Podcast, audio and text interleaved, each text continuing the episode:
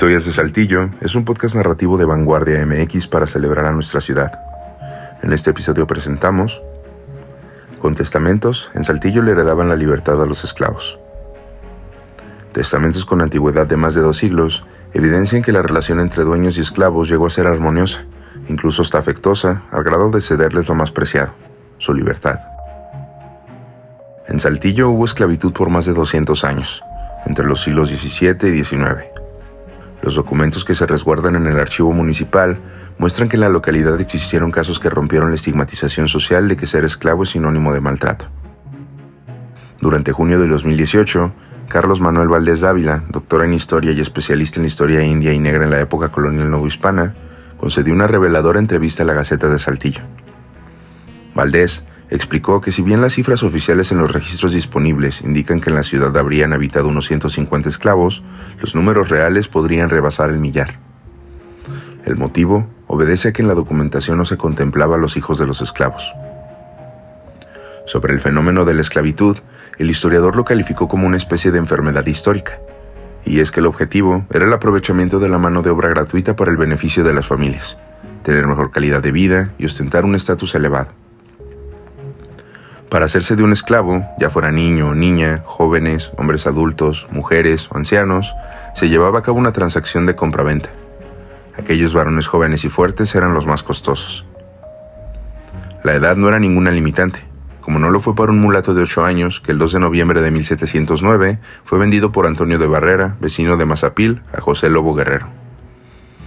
Luego de ingresar a México, generalmente por el puerto de Veracruz, los comerciantes cubrían la cuota de impuestos y así ya estaban disponibles para que algún interesado seleccionara los esclavos, mismos que solían provenir de Angola y Mozambique. Tras una rápida revisión, eran los mineros y hacendados quienes compraban a las personas más sanas y convenientes según sus objetivos laborales con ellos.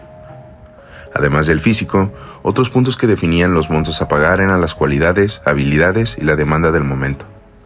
Por ejemplo, en Saltillo se tiene registro de una mujer por la que se pagó 450 pesos oro, una suma muy elevada, considerando que otras transacciones eran por 120 pesos oro. Una vez que el esclavo se volvía propiedad de alguien, había dueños que optaban por marcarlos, literalmente. Les ponían símbolos con hierro en la frente, el cachete o la espalda.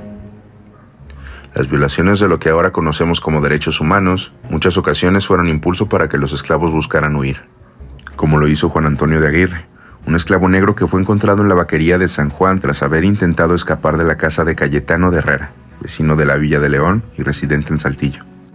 Tras su intento de fuga, Juan Antonio fue vendido al marqués de San Miguel de Aguayo, y como la mayoría de los esclavos, no se tiene certeza de qué ocurrió con él.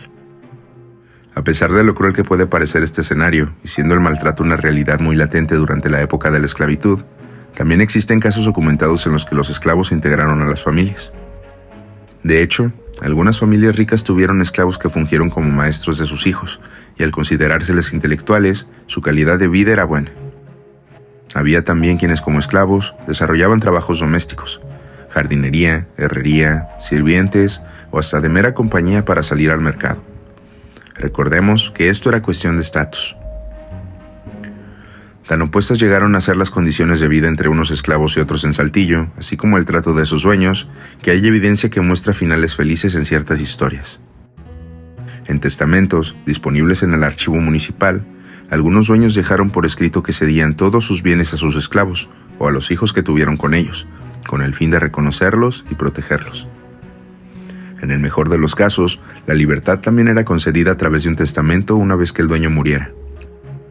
El acto llegó a ser justificación con frases como por el amor que les tengo, dejando ver que la relación, algunas ocasiones, rebasaba la sobreexplotación las relaciones sexuales y el maltrato, para dar espacio al afecto y cariño en una relación interpersonal más cercana a lo normal. Una vez concedida la libertad, los esclavos podían disponer totalmente de su vida, ya fuera quedarse en la villa, buscar empleo o salir en búsqueda de su familia. Aunque eso se dio con muy poca frecuencia y en comparación a la cantidad de esclavos que hubo. Según los documentos del archivo municipal, el primer esclavo llegó a la villa de Santiago del Saltillo en 1607 tres décadas después de fundada la villa. El esclavo habría llegado por orden del Santo Oficio de la Inquisición. Tuvieron que pasar 204 años hasta que en 1811 el cura Miguel Hidalgo hizo el intento, sin éxito, de eliminar la esclavitud. Fue hasta finales del siglo XIX cuando se abolió por completo la esclavitud en el territorio mexicano.